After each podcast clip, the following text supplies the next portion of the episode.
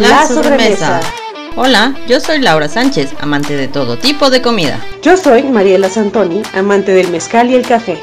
Lo mejor del mundo de la comida, la nutrición, acompañados por expertos que nos muestran el lado divertido de comer sabroso. En este espacio encontrarás los temas más picantes y sabrosos para pasar la sobremesa entre amigos. La, sobremesa, el lugar donde comemos y compartimos platicando.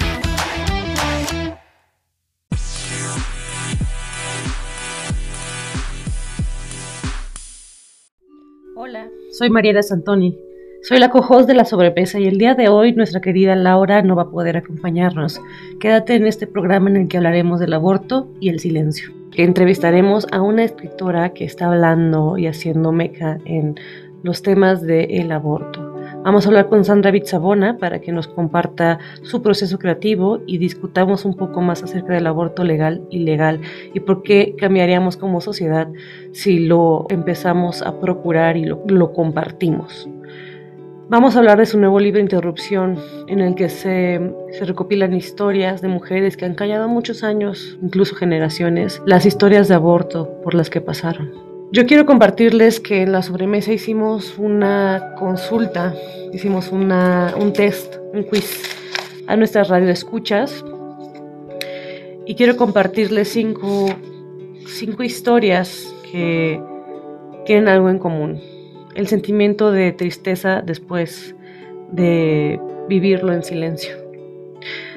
Mi aborto fue espontáneo. Yo no sabía que estaba embarazada. Al principio me sentí bien, pero después de muchos años sigo pensando en esa niña que no nació. Todo se dio después de que hiciera CrossFit en casa y me dieron unos cólicos muy extraños. Tuve contracciones y fui al baño, salió una canica de carne. Ahí supe que había abortado.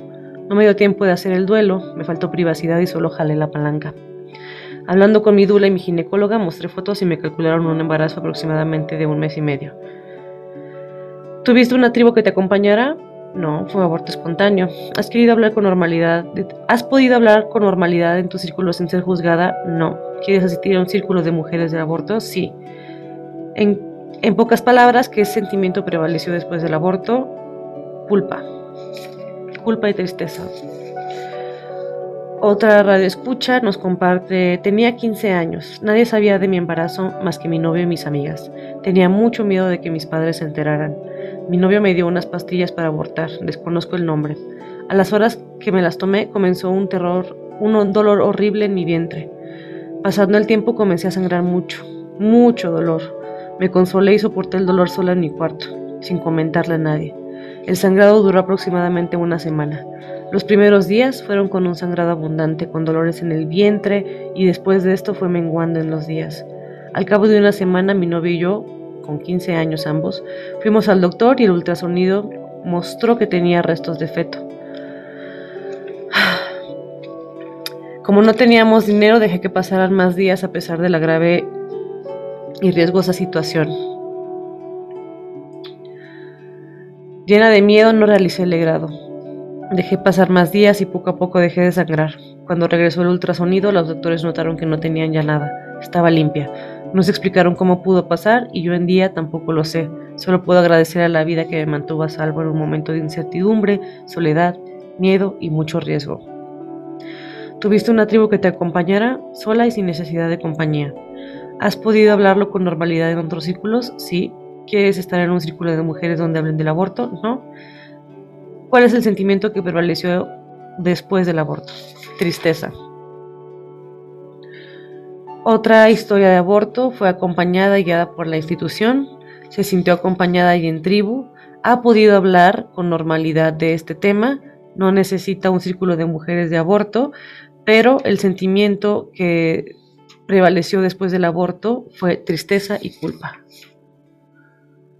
El cuarto fue sola y sin necesidad de compañía, no ha podido hablarlo en otro círculo sin ser juzgada, quiere asistir a un círculo de mujeres donde hablen del aborto y el sentimiento que prevaleció después del aborto es la paz.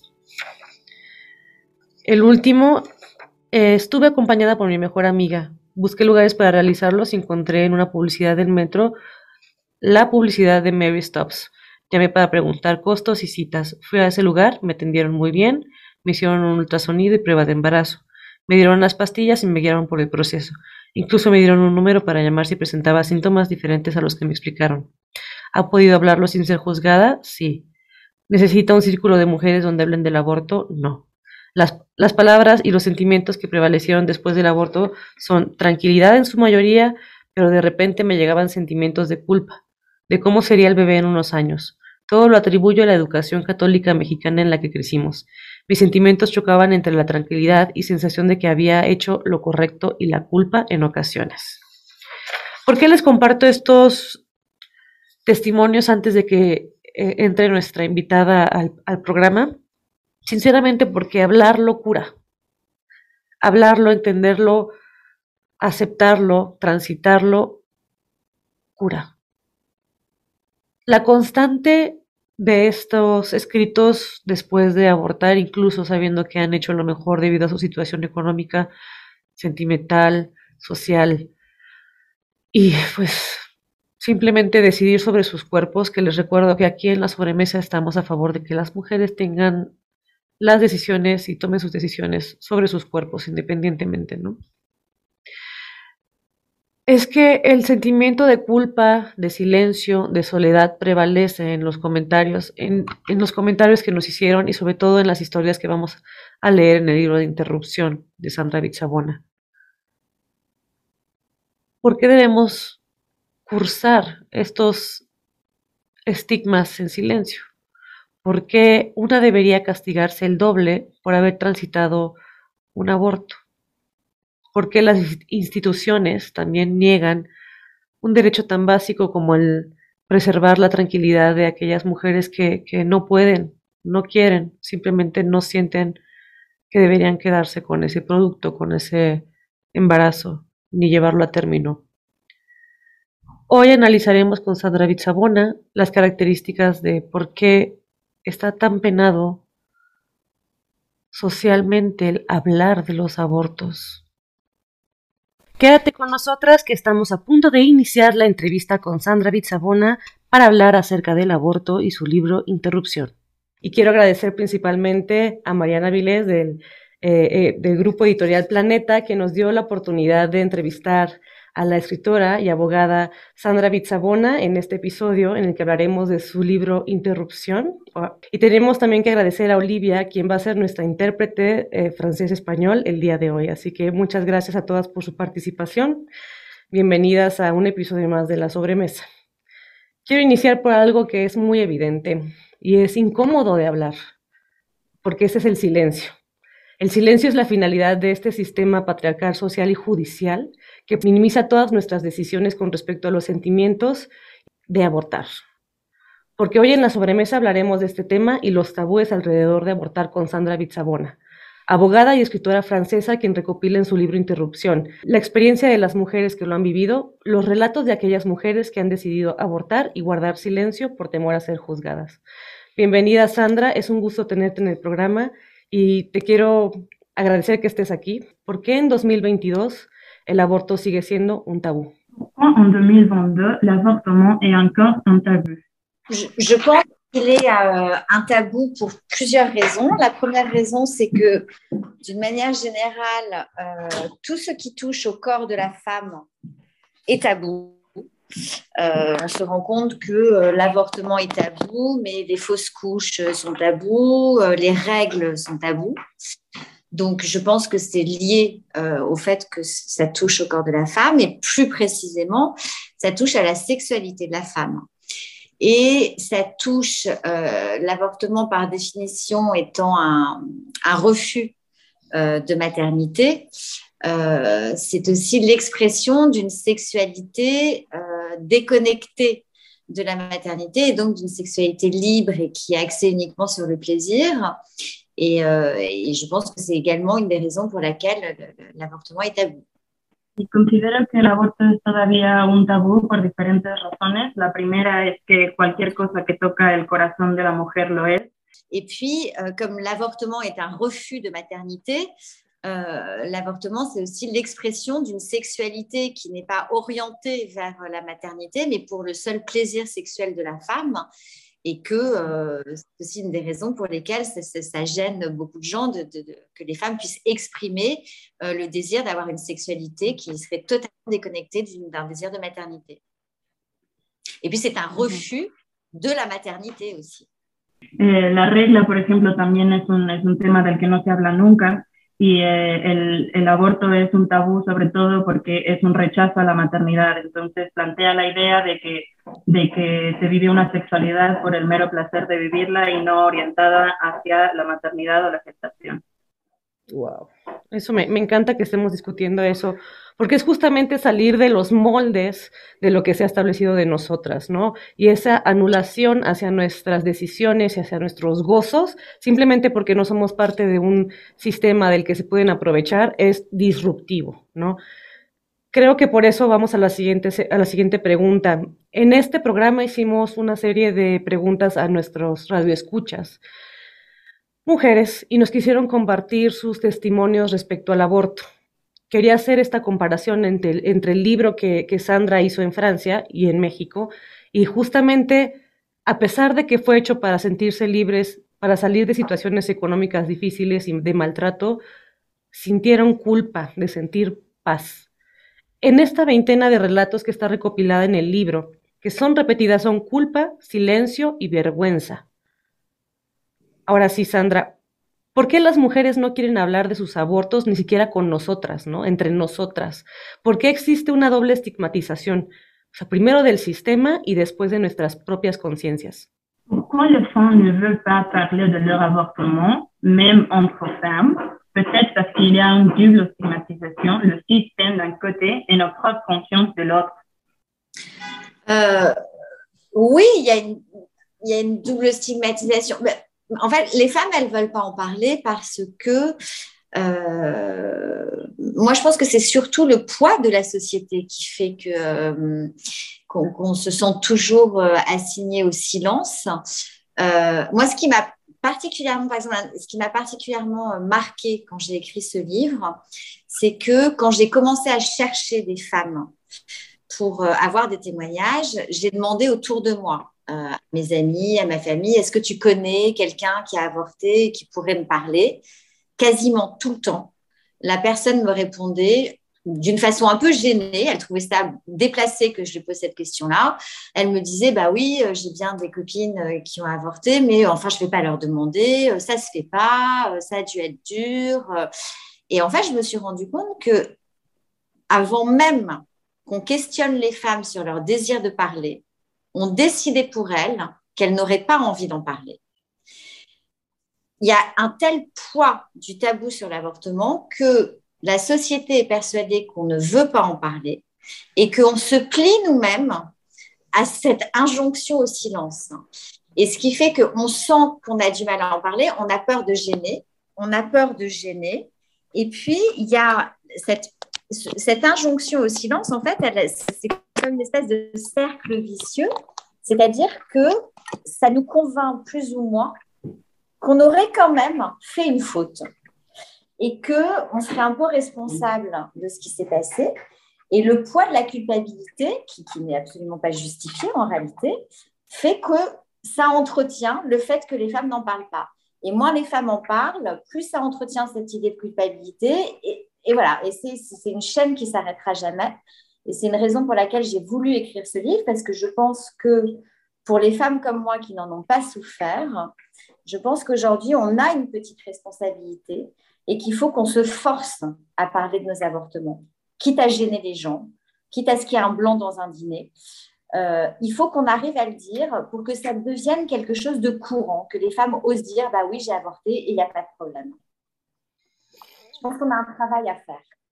Em, el primer, la primera razón, eh, sí existe una doble estigmatización, pero también es el, peso de la sociedad. Eh, ella cuando buscó testimonios para, para escribir este libro, se dio cuenta, empezó a preguntar entre sus amigas y sus conocidas y se dio cuenta que, que sí habían tenido abortos y demás, pero que no, no, lo, no lo terminaban de hablar. Entonces, a pesar de tener un, un deseo de contarlo, el, el peso de la sociedad eh, la silenciaba por miedo a, molestar y por lo, que, por lo que es conveniente. Entonces, eh, hay una tendencia a, sentirnos responsables de, esa decisión y, la culpa genera un círculo vicioso en el que mientras más, más culpa se genere, menos se habla y mientras menos se habla, más culpa se genera, por lo tanto se regresa al silencio y por eso es que decidió escribir este libro, eh, sobre todo en el caso de ella que, que, no tuvo un aborto doloroso, por ejemplo, eh, considera que es importante también esforzarse para hablarlo y olvidarse de, a quién puede molestar o de si es o no conveniente y que por tanto pues todavía hay mucho trabajo que hacer. Me encanta esto, hay mucho trabajo que hacer.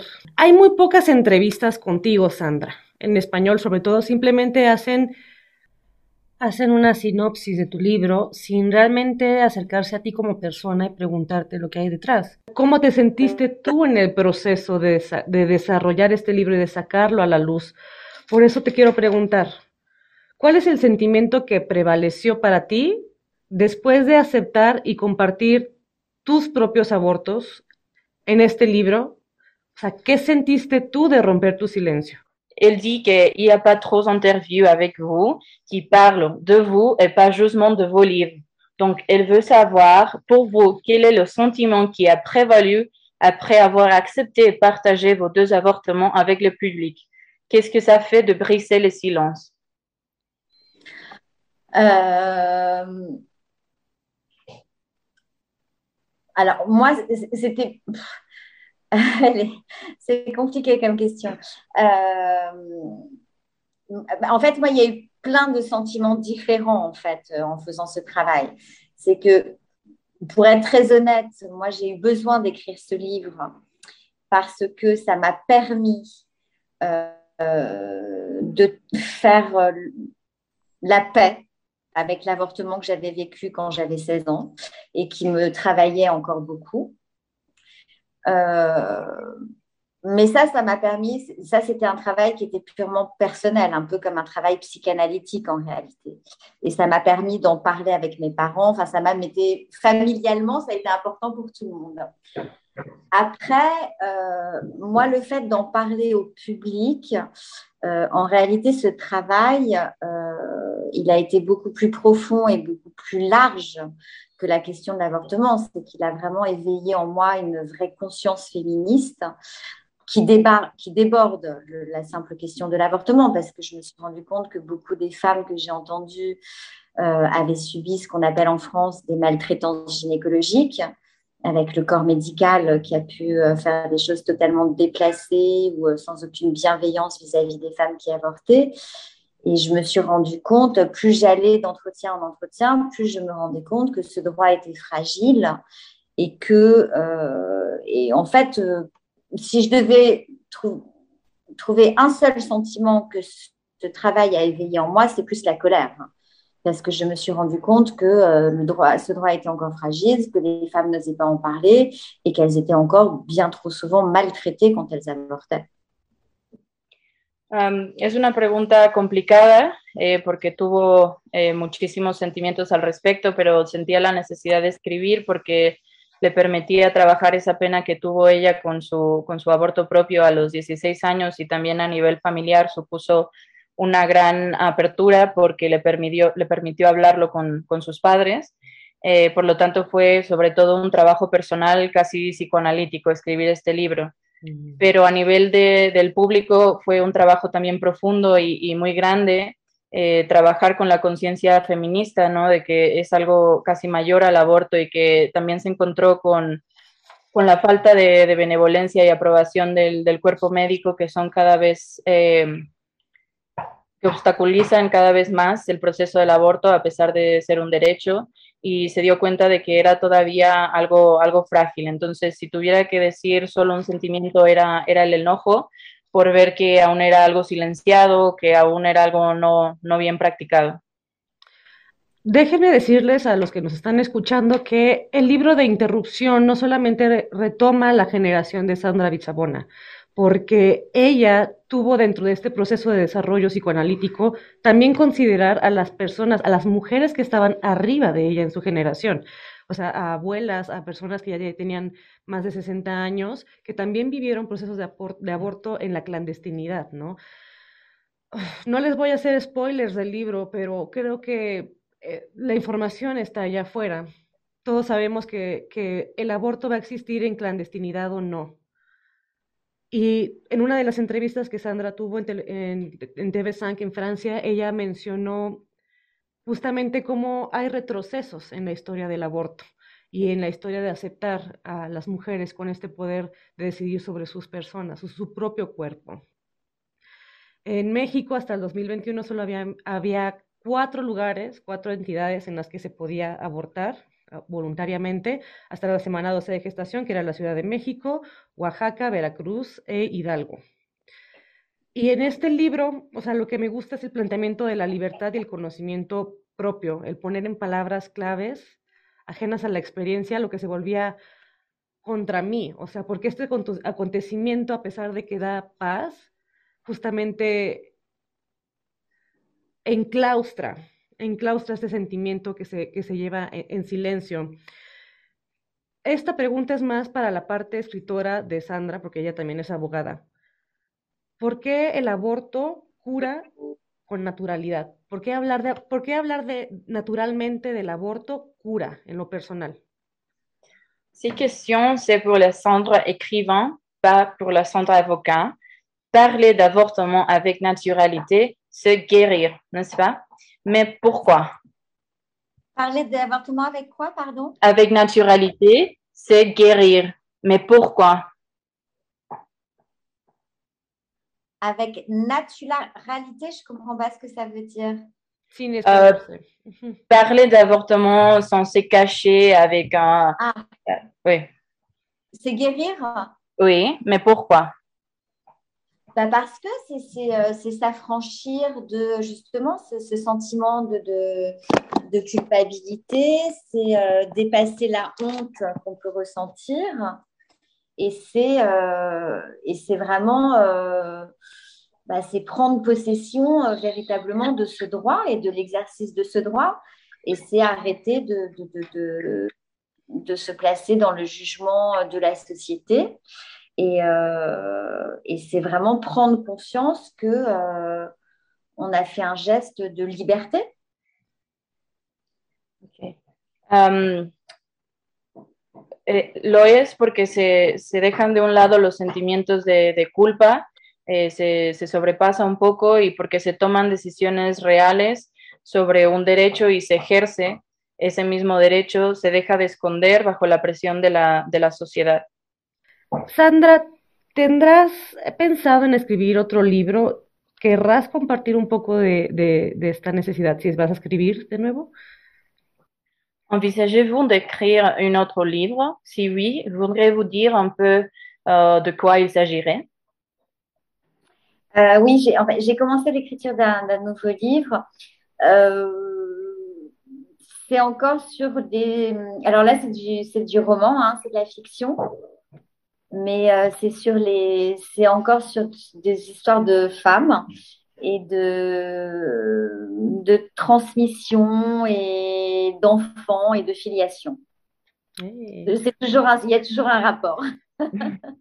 Eh, dice que sí, ya comenzó a escribir un nuevo libro, pero esta vez es una novela, es ficción, aunque sigue tratando sobre las mujeres, pero en este caso habla sobre la maternidad y la transición con los hijos. Lo quiero leer, yo lo quiero leer. Porque no les he contado, yo, yo no he abierto tanto mi corazón en esta entrevista porque estoy súper nerviosa de tener a esta figura en nuestro programa, ¿no? Pero justamente la maternidad ha sido lo más, el tema más desastroso de mi vida y justo el cierre que tiene Sandra en su libro fue donde más me sentí vista. El de yo soy mamá, decidí ser mamá, amo a esta criatura, pero eso no significa que no extrañe cada día de mi vida quién era antes de ser mamá.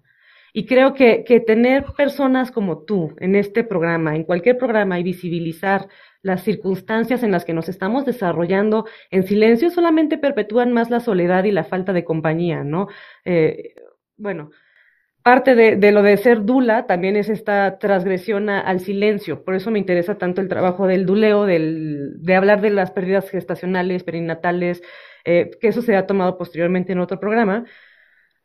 Y simplemente quiero agradecerte, Sandra, porque incluso el haber leído con tanta eh, seguridad tu historia, a mí también me hace reconocer mi propia historia de aborto, ¿no? O sea, que en mi vida la había contado porque fue un aborto espontáneo y justamente la culpa de que haya sido un aborto espontáneo también me carcomió por, por muchos años.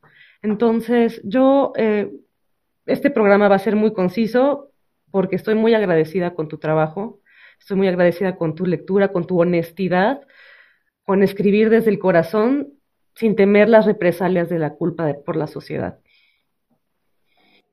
On vous remercie énormément parce que euh, cette histoire, votre travail euh, a fait qu'on qu voit notre propre histoire avec euh, honnêteté et sans se cacher. Donc on vous remercie beaucoup. merci à vous, ça me touche beaucoup. Gracias.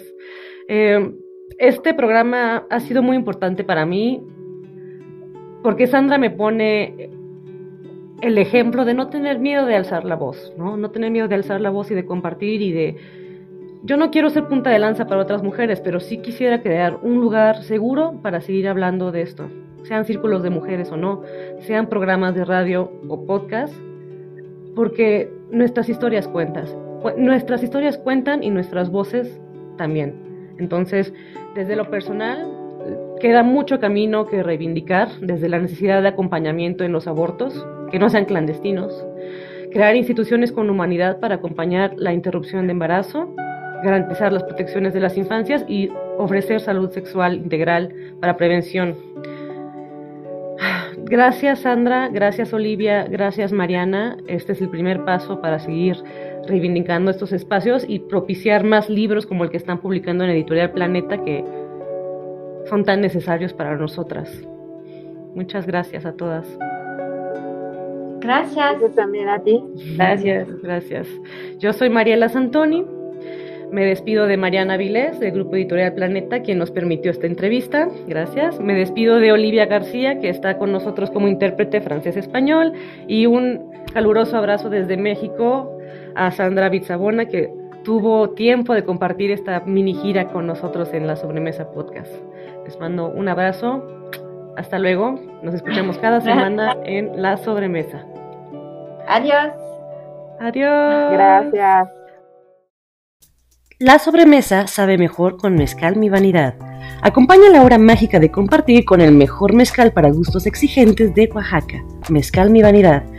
Adquiérelo por DM en nuestro Instagram La Sobremesa Podcast. La sobremesa sabe mejor con mezcal mi vanidad.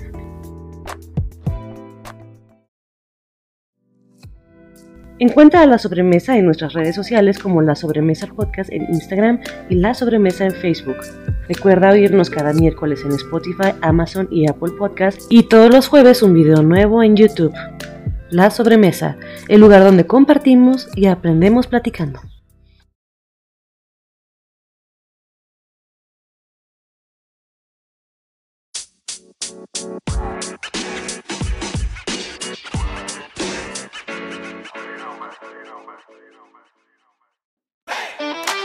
La sobremesa. Hola, yo soy Laura Sánchez, amante de todo tipo de comida. Yo soy Mariela Santoni, amante del mezcal y el café. Lo mejor del mundo de la comida, la nutrición, acompañados por expertos que nos muestran el lado divertido de comer sabroso. En este espacio encontrarás los temas más picantes y sabrosos para pasar la sobremesa entre amigos. La, sobremesa, el lugar donde comemos y compartimos platicando.